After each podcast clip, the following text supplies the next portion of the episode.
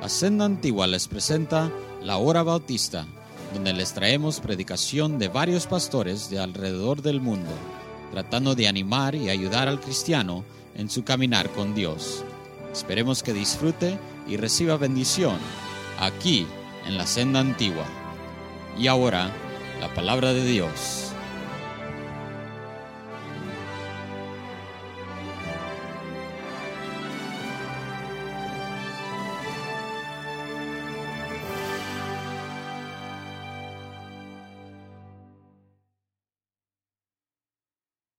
Sino que seamos hiper vencedores, más allá que vencedores, extremadamente vencedores. ¿Dónde están esos cristianos? cristiano de hoy está desanimado, deprimido, del, del ayer, del presente, del futuro, sin ánimo, sin motivo, sin fuego, sin gozo. Y bien, ¿cómo es posible que todo esto esté presente si vivimos vidas espirituales derrotadas? Y sabes, te voy a decir una cosa, que la verdad es que no importa lo que estés logrando fuera del realmo espiritual en tu vida, eh, hay gente de mucho dinero, hay gente exitosa que se suicida. ¿Alguien me está escuchando? No tiene nada que ver con eso. Recibimos derrotados, y ahora estamos hablando de nosotros como hijos de Dios, vivimos derrotados espiritualmente, hermanos. Entonces, ¿cómo? ¿Cómo? Y cada uno de ustedes que están aquí, si usted es un hijo de Dios, usted ha conocido un amor que no cambia. Un amor que siempre está presente. Un amor inexhausto, un amor que no tiene límites un amor que es y debería de ser la fortaleza de su vida. Y eso es verdad. Pero el cristiano común no vive absorbido, no vive en la experiencia, no vive abrazando esta verdad.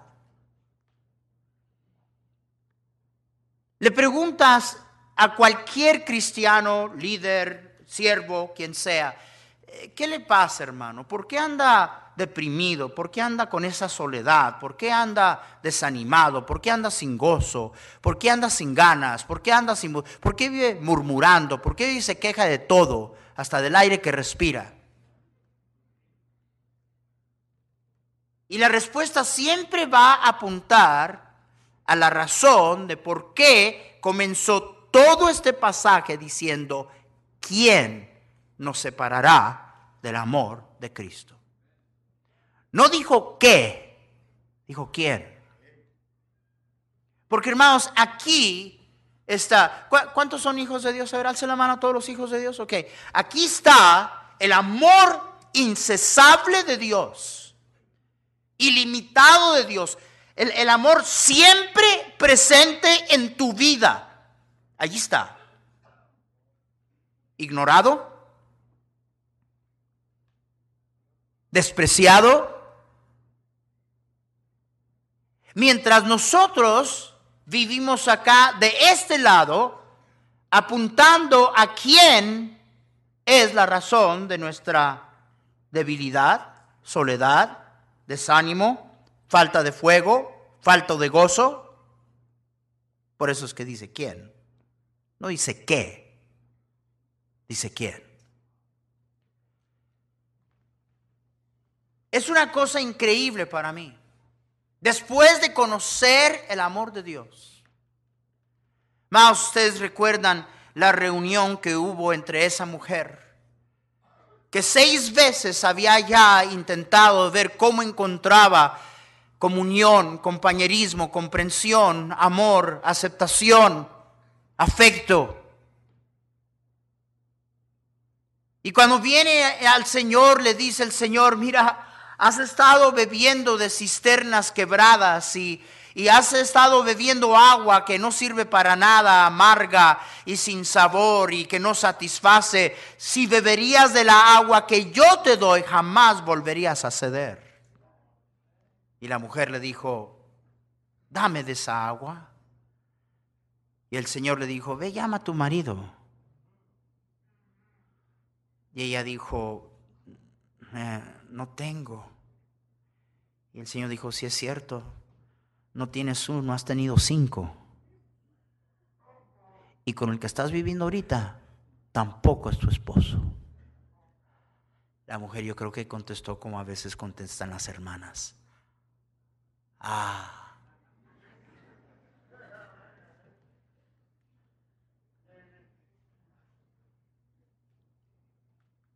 ¿Qué es esto en nosotros? que vale más para nosotros, estamos más desesperados, estamos más preocupados, estamos más enfocados, eh, eh, percibimos equivocadamente que necesitamos más la aceptación humana, la atención humana, el amor humano,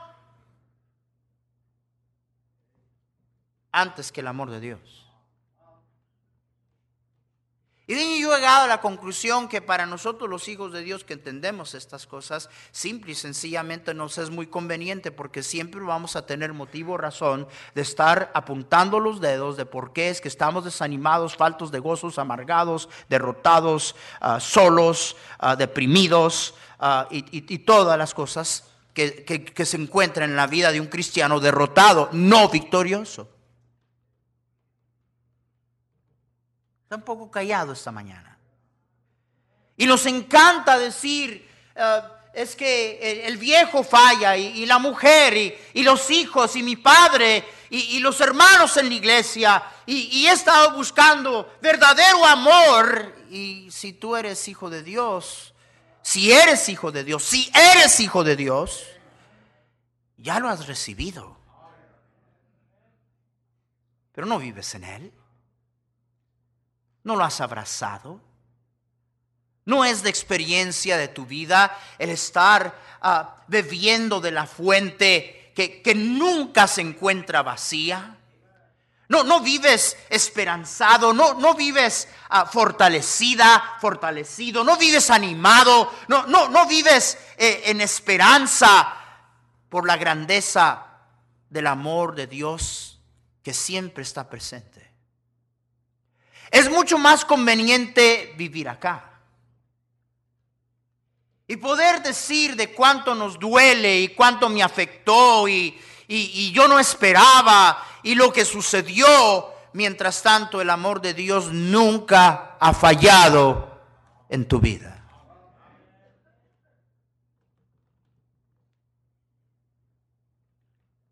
Pablo estaba tratando de explicar y acomodar algunas cosas que después le dijo a los corintios. A los corintios les escribe y les dice, porque si estamos locos es para Dios. Pablo estaba diciendo que estaba loco. Y usted se molesta porque le llaman loco, aleluya, loco. Te se agüita. Y Pablo dice, ¿crees que estoy loco? Estoy loco y estoy loco para Dios. No hay mejor locura que esa. Vean la locura que hay en este mundo. Nadie, nadie habla de la, locura que lleva a la gente a tantas cosas tontas en esta vida. ¿Verdad? Alguien está loco para Dios y, ah, loco, loco. Y usted igual de loco y loca para un montón de otras cosas que no valen la pena. Pero Pablo dice, si estoy loco, estoy loco para, para Dios. Y dice, y si somos cuerdos, es para ustedes. Siempre he explicado que Pablo está diciendo, estoy loco y estoy más loco de lo que tú crees, pero me calmo un poquito para que no te vaya a dar un infarto. Pues la gente puede estar malmatándose por un juego de soccer. Y tú estás ahí, ¿verdad? Ahí estás, junto. Y eso no es locura para ti.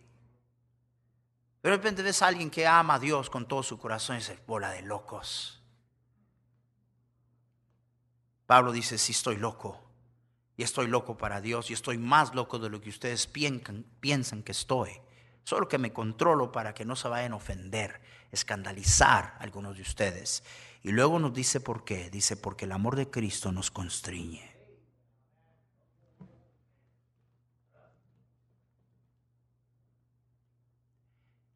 El más rebeldón, el más rebelde y duro de corazón en este lugar, sentado aquí, Dios te ama. Dios te ama. Con todo y tu rebeldía. No quiere decir que lo aprueba. Pero tu amor, su amor hacia ti no es más que el amor de Él hacia mí. Esa es la grandeza del amor de nuestro Dios. Y Pablo está diciendo, ah, porque hermanos, en, una ocasión comienza a darnos una lista. Y, y, si pareciera ser algo absurdo el pensar la vida que este siervo de Dios vivió, lo que dio, lo que entregó, lo que, lo que pasó. Habla de ser azotado por Cristo, habla de ser perseguido por Cristo, habla de sufrir hambre, habla de sufrir desnudez, cosas que usted y yo no hemos sufrido y vivimos quejándonos. Habla de sufrir como náufrago, habla de su preocupación, habla de ser encarcelado, habla y uno dice, pero ¿y, qué, qué, qué sentido? Digo, ¿por qué? Pues él escogió vivir así. Y nos dice por qué. Dijo, porque ante la, grandeza del amor de Dios hacia mí, no puedo responder de otra manera. No está hablando de tu amor a Dios, porque ves, tú quieres a quien te quiere, tú amas a quien te ama. Y Él, aunque tú no lo entiendes, con todo y la condición de tu corazón, te, te ama, punto, te ama. Ese es amor agape, ese, ese es el amor de mi Dios. Y Pablo está diciendo ante la grandeza de este amor que yo no merezco, que siempre está presente, que nunca falla. No puedo más que responder de esta manera. Este, este, grande amor no puede quedar sin respuesta en mi vida. Y era lo que lo movía. Era la razón de por qué él pudo decir, y yo con el mayor placer estoy dispuesto no solamente a gastar lo mío, sino a gastarme a mí mismo, por amor de vuestras almas. Tú no amas, tú haces y lo estás chillando de que hiciste y lo que hago y nadie aprecia y nadie se fija. Tú no amas. Y si acaso lo haces, lo haces para atención a ti mismo. La palabra de Dios dice que Pablo dijo, aunque amándote más me ames, sigue amando al que te ama menos. Órale. Sigue amando al que te aborrece. ¿De dónde aprendió Pablo esto? ¿De dónde agarró Pablo? Eso yo digo, ¿por qué? ¿Por qué seguir dando a gente que no responde? ¿Por qué seguir sirviendo? ¿Por qué te arriesgas, Pablo, a que te tiren en la cárcel? Dice la palabra de Dios que sufrió hasta entre falsos hermanos. Porque si va seguir aguantando un montón de gente que se llaman cristianos y luego se portan así y se portan de esta manera, así como tú. Estoy cansado de estar escuchando a cristianos desanimados, deprimidos, sin gozo, sin fortaleza, amargados, resentidos. Y aquí está el mismo amor con que Él me ama a mí. Presente en tu vida, pero voluntariamente muchas veces ignorado por ti. Porque ese amor nunca falla. Ese amor siempre está presente. Este amor no es por mérito. Este amor es la fortaleza de tu vida. Este amor, dice la palabra de Dios y Pablo quiso explicar, es la razón de por qué es que no solamente soy victorioso, soy hiper. Amén. Más allá que victorioso. E extremadamente victorioso por medio de aquel que nos amó. Y por eso es que comienza a preguntar y, como que está tratando de razonar con nosotros y, pregunta y, nos dice, ¿qué, ¿qué, nos separará del amor de Cristo? ¿Quién? ¿Quién nos puede separar de la grandeza de este amor? Y luego dice, por lo cual estoy seguro, por lo cual estoy seguro la inseguridad es la razón del titubeo. La inseguridad es la razón de que a veces estás acá. Demos gracias al Señor. Demos gracias. Los, acá, aguitado el próximo día. Dependiendo cómo ando soplando, es que pasó, pastor, lo que pasó si supiera. Si él nada más sube, ¿quién él o yo? ¿Quién? ¿Él o yo? Y ve, ese es el problema. Que usted y yo aspiramos, buscamos, anhelamos. Eh, yo no entiendo. Más vale para nosotros la atención humana que un Dios que ya lo entregó todo por nosotros. Y por eso dice, me, me ha convencido. Estoy seguro de esto. Estoy persuadido, dice el apóstol que la muerte no me puede separar del amor de Dios. Muerte, muerte en, todo su sentido y en su proceso. Ayer estábamos hablando, hermano Pedro y yo, de esto. Y bueno, él, como varios hermanos aquí, conocieron a mi mamá. Y, y me dijo, pastor, algo así, ojalá que me entienda, pero pues yo la miraba y cuando comenzó a enfermarse, y los dos básicamente estábamos platicando sobre el hecho, y yo de la misma manera le dije al Señor, Señor, mira, tú sabes si ya tienes en mente llevarte a mi mamá. Tú lo sabes, esa decisión ya está hecha. Si has decidido, llévatela rápido. Por favor, que no sufra, que no esté allí semanas y semanas en una cama y sufriendo y aguantando dolor. Llévate de una vez. Y ve, porque usted y yo pensamos como humanos, diríamos, ay, pero que usted no amaba a su mamá. Sí. Pero te voy a decir una cosa, con todo y mi amor y toda, eh, hermanos, Él la ama más que yo. ¿Alguien me está escuchando? Está hablando, no sé, ¿quién nos separará del amor de Cristo? ¿Muerte? ¿La muerte o, el temor de muerte de mi parte o de un ser querido? Habla no solamente de la muerte, la forma de la muerte, el proceso de la muerte. Ay, pastor, no tengo miedo a morir, pero yo quiero morir así. Es algo que usted debería despedir de su mente.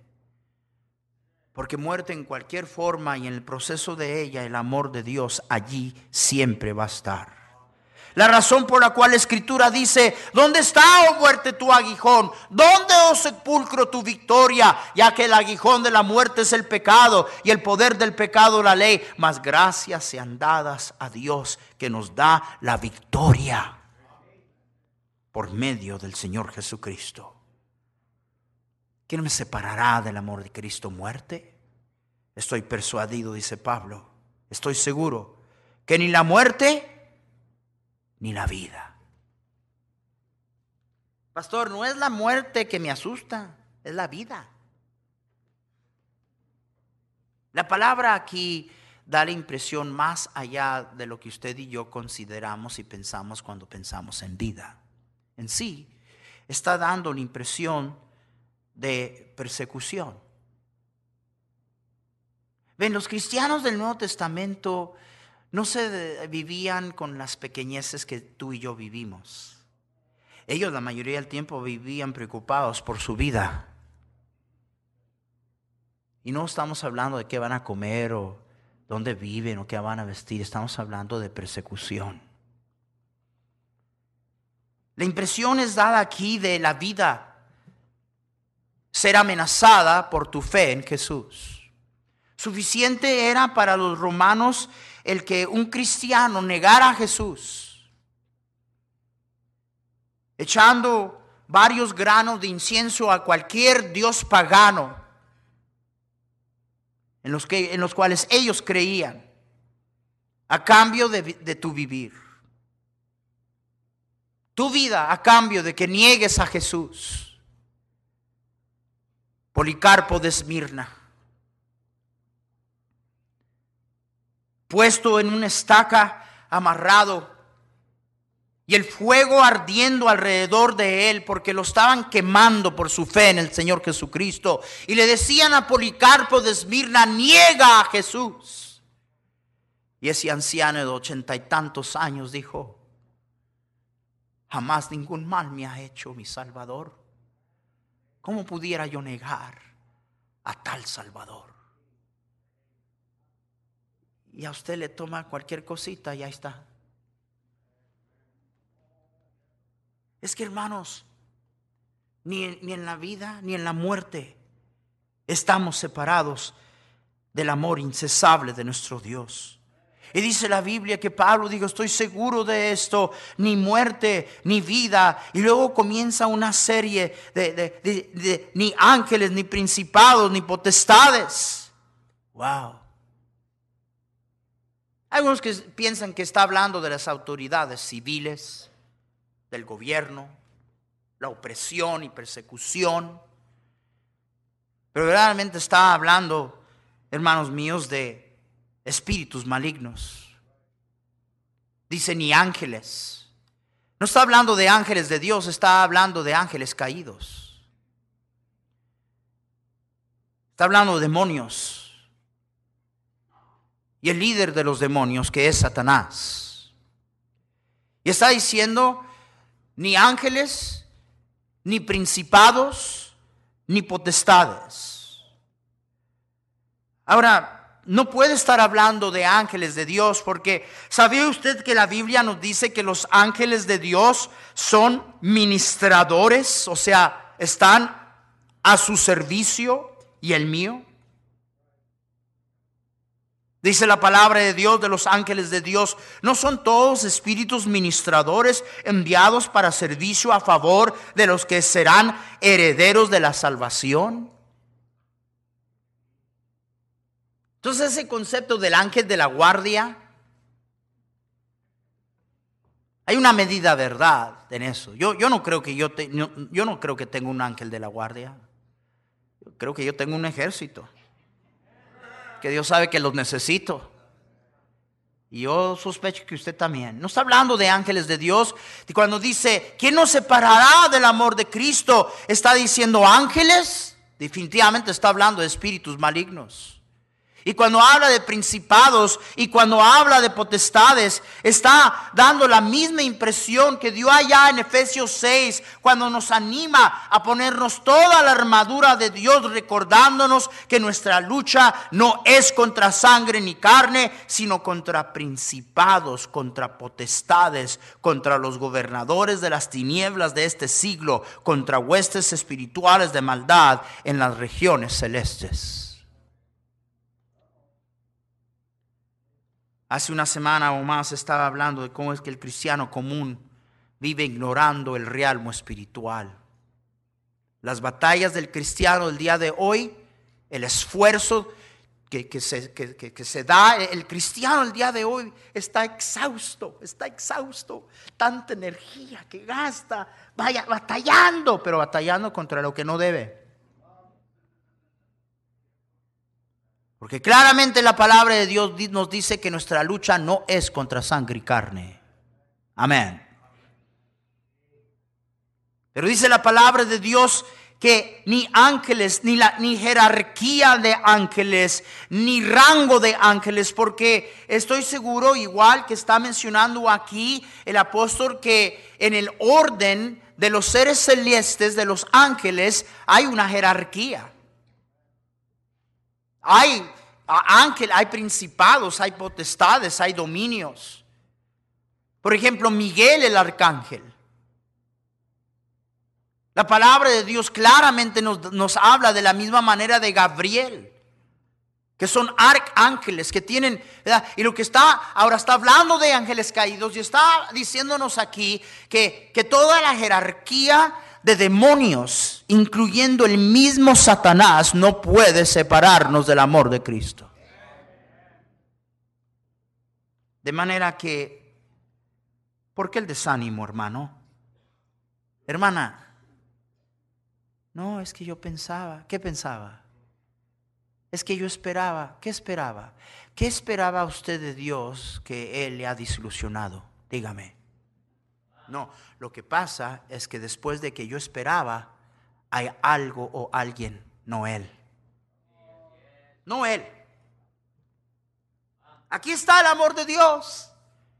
Siempre presente, sin límite, suficiente, suficiente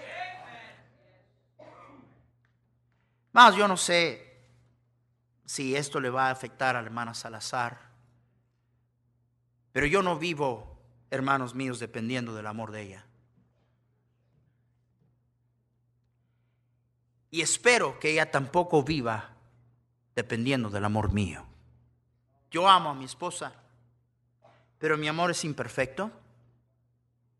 Mi amor a veces falla. Mi amor a veces es inconstante. Mi amor no siempre está allí y definitivamente mi amor no es suficiente. Yo no vivo allí, entonces yo sería como un montón de ustedes hermanitos que el bigote de Juan Charrasqueado no te sirve para nada. Que Dios no sabe que mi vieja, mi vieja, mi vieja no me ama, no me trata, no, no, no Ponte a orar. Y suficiente es la grandeza del amor de Dios hacia usted. Igual usted, hermanita. Igual usted, hermanita, con su esposo, con la gente a nuestro alrededor.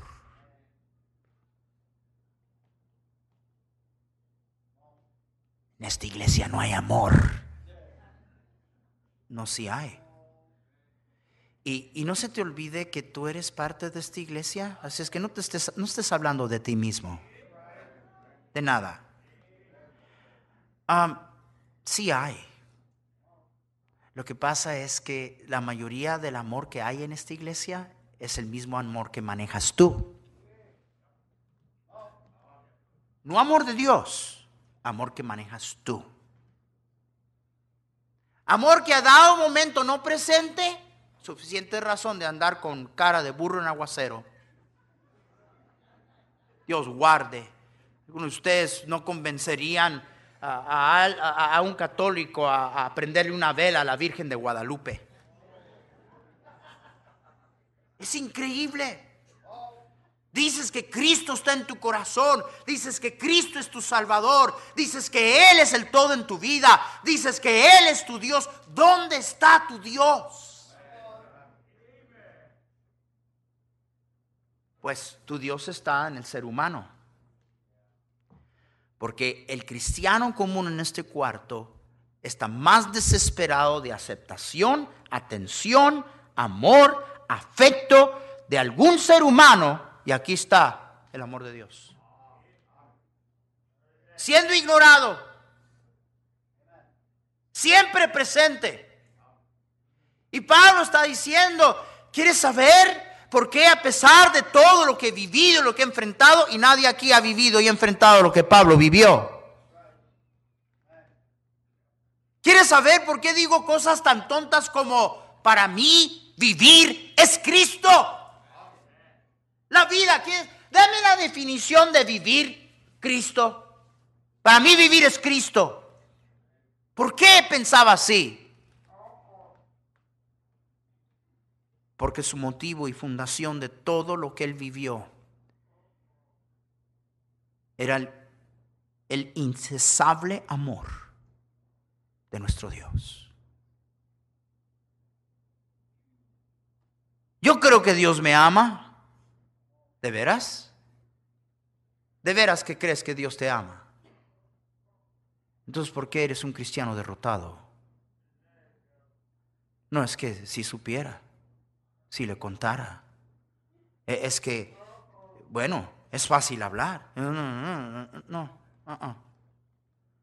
No, Él nunca te ha desilusionado. Él nunca te ha fallado. Y, luego por si acaso algo le faltó, eh, eh, el apóstol, fíjese, fíjese con lo que sigue, fíjese lo que sigue, dice allí, ni lo presente. Hmm. Es que pastor, al presente estoy pasando unas cosas que ni lo presente, ni lo presente. No, pastor, es que me da miedo el mañana, ni lo porvenir. Ni lo porvenir, ni el futuro. Hermanos, el futuro está en las manos del Dios. El salmista por eso dijo, en tu mano están mis tiempos. ¿Qué irá a pasar mañana? Si tú vives observado y, saturado y controlado y motivado y fortalecido por el amor de Dios, tú vives en la confianza que el mañana está en las manos de aquel quien te ama. Y no hay nada en el mundo que venga a tu vida que Él no permita. Nada. Nada. Si algo viene a tu vida es porque Él lo permitió. Y no es culpa de algo ni de nadie, Él lo permitió. Y aún cuando usted y yo nos portamos indiferentes y rebeldes y apáticos, aún allí nos muestra su amor. Amén. Nos disciplina. Ahora usted y yo no lo percibimos como amor, pero dice la Biblia que Dios a quien ama, disciplina. A nadie le gusta la disciplina. Como papás nos encanta decir, te voy a dar pau pau. ¿Y, qué que cuando Dios te va a dar a ti, papá? Eh, igual que tu hijo, igual que tu hija. ¿Y yo qué hice? Nada, nada, tú no hiciste nada. Pero Dios te ama. Y Dios no es como tú y yo. Dios no es como tú y yo. Ahí voy. Ya te dije. Ahora verás que si me levanto, ya estoy levantando un pie. Ahorita voy a levantar el otro. No quieres que me pare. Que si llego y verás, y el niño no va a hacer nada. Ese eres tú. Dios no es así.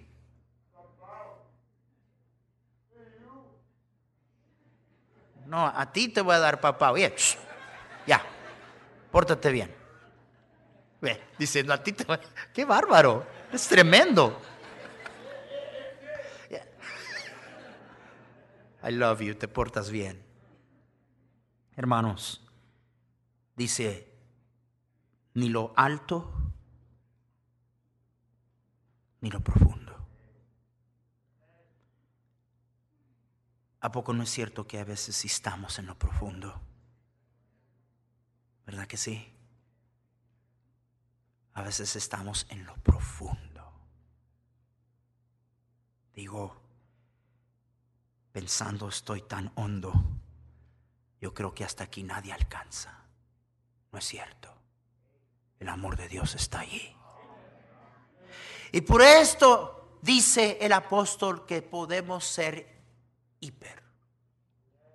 No nomás victoriosos, más allá que victoriosos, extra, extremadamente, hiper victoriosos, más que victoriosos. Pero usted tiene que hacerse una pregunta esta noche, esta tarde. ¿Por qué es que si esto es cierto, y si es cierto, ¿por qué no vive en victoria? Y aceptar que el problema que usted y yo tenemos es que ignorado el amor de Dios, ignorado el amor de Dios. Y usted aquí enfocado, enfocada, desesperadamente, anhelando, buscando afecto, atención y amor imperfecto. Y ahí está, su Dios.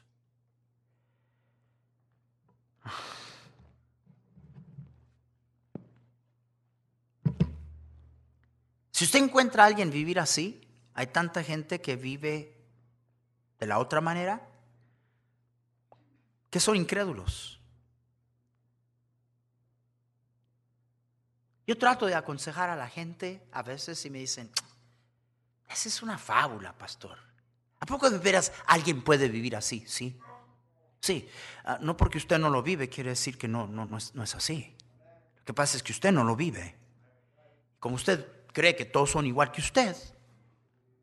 ¿Me oyó bien? Pero sí podemos ser más que victoriosos por medio de aquel que nos amó. Vamos, la motivación de todo mi vivir, mi amor, mi servicio, mi celo, mi fuego, mi gozo, es la grandeza de su amor. Si usted me ama, y creo que sabrán dos o tres, si usted me ama, that's bonus. That's bonus. It doesn't matter. No importa. Su amor es suficiente. Imagínense si yo viviera motivado y que yo decidiera, voy a ser pastor o no voy a ser pastor de esta iglesia, sigo adelante, no importa qué, porque los hermanos me aman. olvídalo. No, yo dependiera de ti, para mi motivación, más yo voy y me emborracho hoy. Gracias a Dios que tú no eres de quien yo estoy esperando lo que solamente Dios me puede dar. Deje de ser un cristiano derrotado. Deje de tener su atención, su desesperación, su anhelo, sus ganas de, todo esto acá, mientras el amor de su Dios está siempre presente. Lo que pasa es que usted nunca lee la Biblia. ¿Sabes la única manera que vas a saber y estar consciente de, este amor? Acercándote a Él. Estás tan lejos de Él y el reflejo que estás tan lejos de Él es tu vida de quejas. Es tu actitud, es tu espíritu. Porque si vivieras cerca de Él, conocieras la grandeza de su amor y serías más que un vencedor. Porque nunca te faltaría razón ni motivo de por qué vives como vives y por qué haces lo que haces. Eso es lo que Pablo estaba explicando. ¿Quieres saber? ¿Quieres saber mientras me digo, está loco? ¿Por qué? ¿Y para qué? Gente ni agradece. Y, y sigue, y lo, tiran en la cara, lo, por poco lo malmatan. ¿Y qué, qué locura es esa? Sí, dice Pablo, estoy loco. El amor de Cristo me constriñe. Es ese amor. Pablo dijo que me ha hecho más que un vencedor.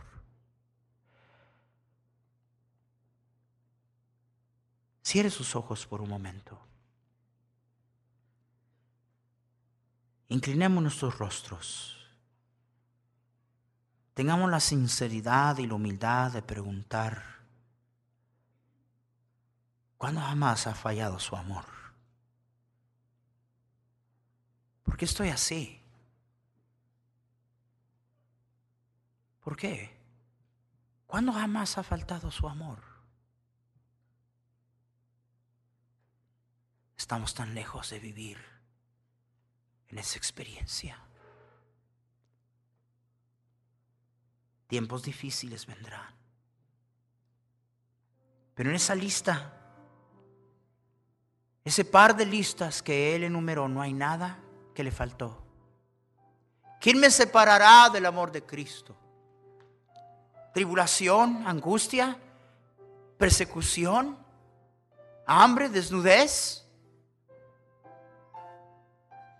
Antes, en todas estas cosas, somos más, hiper, que vencedores por medio de aquel que nos amó.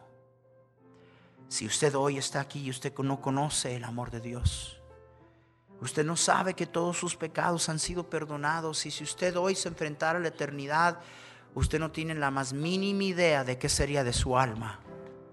No se vaya hoy de aquí sin conocer el perdón de Dios. ¿Habrá alguien? ¿Habrá alguien esta noche aquí, esta tarde aquí que dijera, pastor, si yo hoy me muero, yo no sé si estaré en el cielo yo para siempre o estaría perdido para siempre. No sé. No tengo esa seguridad. Quiero tenerla. No estoy seguro de ir al cielo cuando me muera.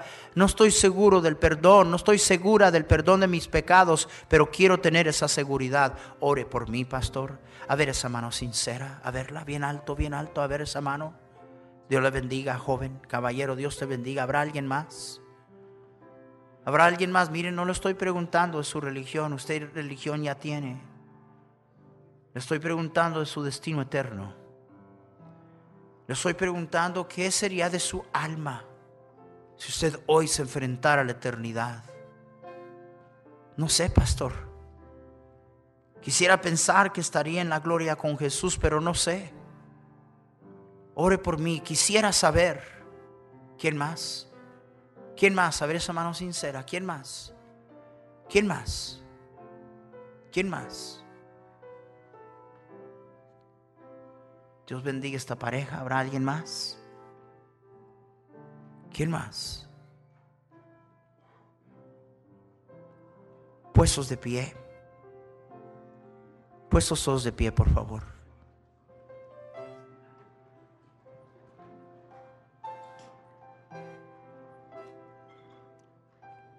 Mírenme aquí enfrente. Su amor nunca ha estado ausente en, tu, en su vida. Nunca. Tan alejado y lejos de Él que usted haya escogido irse, su amor ha estado allí. Usted no lo ha percibido, pero ya ha estado. Déjeme ayudarle a entender que Él no le ama a usted porque usted lo merece. Ninguno de nosotros lo merecemos. Nos ama porque Él es amor. Él es. Es Él. Es su esencia. Dice la Biblia, Dios es amor. Su amor nunca se cansa. Su amor sobrepasa cualquier expectación que usted pudiera tener de quien sea. Pero usted no vive en esa experiencia. Señor, gracias que nos amas tanto. Gracias que este amor siempre está presente y nunca falla. Señor, ¿cómo es que vivimos más afectados por amor o falta de amor de seres humanos y no nos mueve, no nos motiva, no nos anima, no nos fortalece, no nos motiva la grandeza de tu amor. Gracias por amarnos. Haznos más que vencedores anhelando, deseando, aceptando, recibiendo, gozosos, fortalecidos, porque tu amor es suficiente y no necesitamos más. Señor, te pido esto para mí, te pido esto para mis hermanos. ¿Cuántos dirían, pastor, yo necesitaba escuchar eso esta mañana? A ver esas manos, bien alto, bien alto. Veo todas esas manos. Padre mío, mi mano está alzada igual que mis hermanos y yo nomás quiero pedirte, Señor, que antes de que yo me enfoque en aprecio, aceptación, atención, afecto de quien sea, viva en el gozo y contentamiento que tu amor ya es mío y que nunca cesará. Padre Santo, que esto nos mueva, que esto nos motive, que esto nos dé una respuesta de vida como la que tuvo el apóstol Pablo. Gracias por amarnos. Gracias por amar a un mundo perdido que no te conoce. Oh Señor, que respondamos como es debido a este amor, siendo más que victoriosos en Cristo Jesús. Amén.